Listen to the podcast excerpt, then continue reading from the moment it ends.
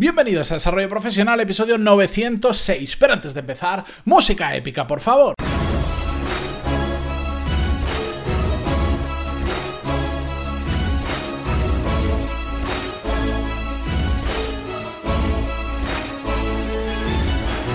Muy buenos días a todos, bienvenidos. Yo soy Matías Pantaloni y esto es Desarrollo Profesional, el podcast donde hablamos sobre todas las técnicas, habilidades, estrategias y trucos necesarios para mejorar cada día en nuestro trabajo. Hoy vamos a hablar de gestión de equipos, vamos a hablar de flexibilidad horaria. Y es que eh, hace muy poquito, hace apenas unos días, estaba con un amigo, un muy buen amigo mío, hablando sobre un poco estos temas y me estaba contando la situación en su empresa. Y yo cuando lo escuchaba ya me estaba poniendo nervioso porque, porque me asombra que todavía hayan tantas empresas que funcionan de esta manera, porque no es el único caso que he escuchado así y estoy seguro que no va a ser el último. Me venía a contar algo así como que... Mm, en la empresa habían cambiado la forma de trabajar respecto a los horarios y lo habían hecho flexible, y yo aquí mientras estoy grabando pongo comillas en el aire. Flexible porque imaginémonos que si el horario era de 9 a 5, no me acuerdo, me dijo una hora, pero no, no la recuerdo de memoria, pero pongamos que era de 9 a 5, la flexibilidad venía en que eh, les daban media hora por encima y por debajo para entrar y proporcionalmente esa misma media hora para salir. Es decir, si imagínate tú tenías que llevar a los niños al cole o te apetece empezar a trabajar antes, puedes entrar a las 8 y media y por lo tanto, en lugar de salir a las 9, te puedes ir a las 4, a las 5, perdón, te puedes ir a las 4 y media. Si entras a las 9 y media, pues entonces te tienes que ir a las 5 y media. Esa era la nueva política de flexibilidad que había impuesto la empresa y de hecho eh, públicamente y de cara afuera a la galería, a lo que ve la gente, lo estaba vendiendo como que la empresa se había hecho flexible para adaptarse a la vida de la gente que trabaja en ella, etcétera, etcétera en parte tienen razón. Hombre, siempre es mejor ese tipo de horario que un horario inflexible de 9 a 5 y punto.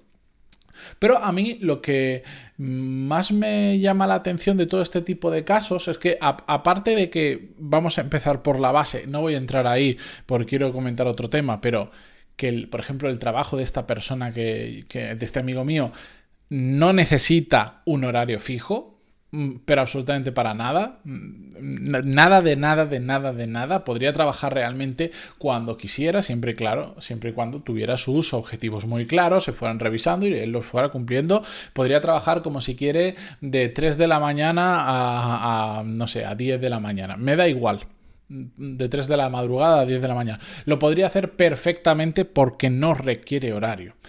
Entonces a mí ya me empieza a hacer un poco de cortocircuito la cabeza el imponer un horario tan rígido, porque aunque te den más o menos media hora para entrar y salir, sigue siendo un horario rígido. Yo sé que mucho de lo que escucháis diréis, oye, ojalá tuviera yo esa media hora. Pues sí, ojalá la tuvierais si no la tenéis. Pero sigue siendo un horario bastante rígido. Pero lo que me molesta de cuando escucho estas situaciones y sobre todo cuando veo este tipo de empresas que después em, presumen de que han hecho una modificación y de que ahora es una empresa flexible, etcétera, etcétera, es que después exigen a las personas una, que, que esas personas tengan una flexibilidad que ellos no dan. ¿Y a qué me refiero? Este mismo amigo mío, lo que me lo contaba porque estaba enfadado, porque decía, sí, nos están vendiendo la moto de que ahora nos dan un horario flexible, pero yo el sábado pasado cuando no era mi horario, tuve que ir a trabajar. Porque había habido un problema y me pidieron que fuera. Que no tiene ningún problema esta persona con ir a trabajar. Lo que le molesta es que por un lado la empresa sea tan inflexible como tener un horario fijo cuando no hace falta, aunque le hayan matizado esas más o menos 30 minutos delante y detrás. Pero después te exijan a ti una flexibilidad extrema como es, oye, vente un sábado o oye, vente un domingo a trabajar. Desde mi perspectiva personal, eso está muy mal hecho y creo que es una forma al final de desmotivar a la gente y es todo lo contrario a retener talento. Bajo mi experiencia, trabajando con equipos y también siendo parte de un equipo, si tú quieres que tu equipo sea flexible, tú tienes que hacer, tú tienes que ser más flexible que ellos. Y os cuento. Yo ahora mismo, para el, uno de los grandes proyectos que tengo, que, es crear formación para una empresa que se llama The Power MBA, que imagino que muchos lo conoceréis, yo tengo un equipo conmigo. Las personas que trabajan conmigo no tienen ningún tipo de horario me da exactamente igual cuando trabajan. De hecho, ahora, incluso durante todo esto del coronavirus y la pandemia, pues una de las personas que trabaja conmigo em, tuvo uno de estos trastornos del sueño que a muchas personas les ha pasado, que bueno, pues como te cambia la vida, como empiezas, dejas de tener un horario mental, no solo profesional, sino también personal. La cuestión es que pasó días sin dormir y tenía el sueño desregulado. Y cuando empezó a regularlo de una forma u otra, resulta que mm, pues era de noche. Y mientras la mayoría dormíamos, él estaba despierto y mientras nosotros estábamos despiertos, pues él estaba em, dormido. Entonces mm, era, se convirtió en un ave nocturna, por decirlo de alguna manera. ¿Y a mí qué más me da? Otra cosa es que tengas que estar de cara al público, que tengas que tener un teléfono de atención al cliente. Vale, ahí sí necesitas un horario. Pero en el resto, yo personalmente ya hablé con esa persona y le dije, me da igual, tú sabes lo que tienes que hacer, sabes las fechas que tenemos límite para entregar determinadas cosas. Nos estamos reuniendo prácticamente a diario para ver cómo avanzamos, qué problemas nos encontramos, etcétera, etcétera, etcétera. Me da igual si estás trabajando a las 4 de la mañana, me da igual si lo haces a las 8 o si lo haces a mediodía, me da exactamente igual. De hecho, lo que me da igual también es el número de horas que le dedicas. Si ahora le tienes que si ahora le dedicas solo cuatro horas porque estás en un valle de trabajo, me parece bien. Y si hay un pico de trabajo y trabajas 11 horas, me parece igual de bien. Lo importante es que sepamos nosotros regularlo, seamos responsables con los objetivos que tengamos y cuando haya que apretar, apretemos. Y bueno, pues si hay momentos en los que hay que ser más flexible, porque por ejemplo tienes este trastorno, me da igual. Es que me da exactamente igual. Lo que quiero es que las cosas estén hechas en el plazo que nos hemos marcado. Y tampoco que porque exista una flexibilidad total significa que nos podamos relajar. Evidentemente todos tenemos picos de, trabajo y tenemos valles de trabajo. Yo entiendo que cuando hay un valle de trabajo no voy a hacer a, a esa persona que esté ocho horas trabajando porque no tiene ningún sentido. Si lo termina en 6, genial, lo has terminado en 6, porque sé que cuando venga un pico de trabajo que va a venir y haga falta, en lugar de echarle 6, echarle 8, haga falta echarle 12, le va a echar 12. ¿Por qué? Porque previamente yo he sido el más flexible del equipo y he permitido cualquier cosa. Que quiero trabajar desde dónde? Adelante. Que quiero trabajar a tal hora? Adelante. Que quiero trabajar de tal manera? Adelante. Me da exactamente igual. Mientras cumplas tu objetivo, que está claro, y hagamos un seguimiento y todo vaya bien, yo no tengo ningún problema. Entonces, si tú quieres que tu gente realmente sea flexible y cuando tú necesitas que sean muy flexibles porque hay un imprevisto, hay un pico de trabajo, hay un problema o lo que sea, lo hagan y no se quejen y lo hagan a gusto y, entiendan por qué tienen que dar ese esfuerzo extra, nosotros tenemos que ser los primeros que vayamos por delante de toda esa situación y seamos los más flexibles.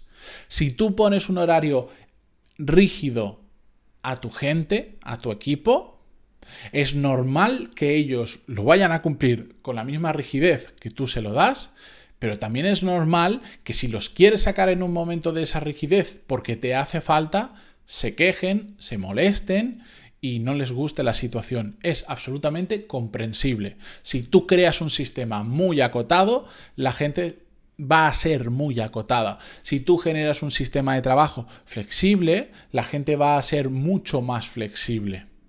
Es decir, esta famosa frase de primero da para después recibir, pues yo creo que en temas de horarios y de facilidades de trabajo mm, es una frase que cuadra al 100%.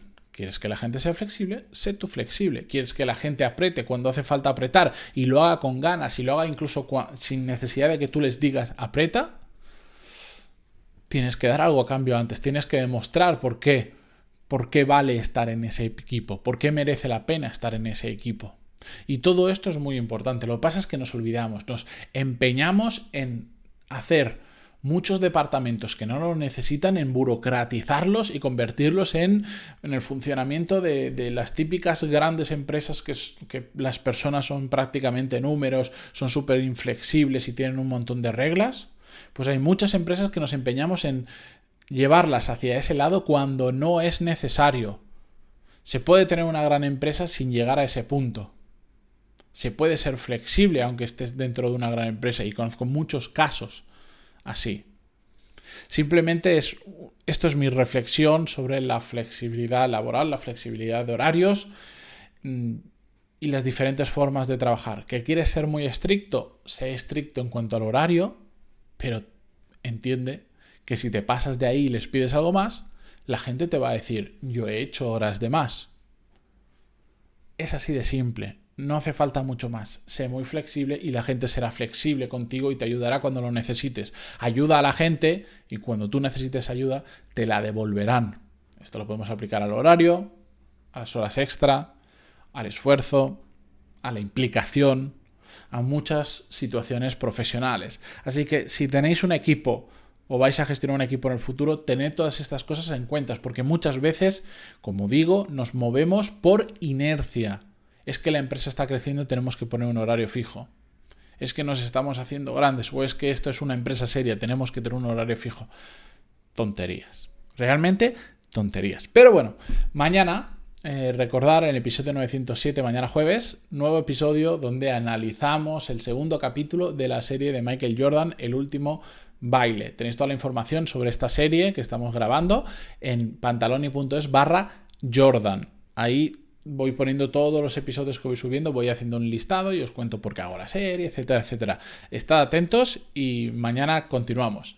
Gracias por estar ahí, por vuestras valoraciones de 5 estrellas como siempre, por vuestras eh, me gusta, suscripciones en Evox, Spotify, Google Podcast o donde sea que lo escuchéis. Por todo, por estar ahí. Muchas gracias y hasta mañana. Adiós.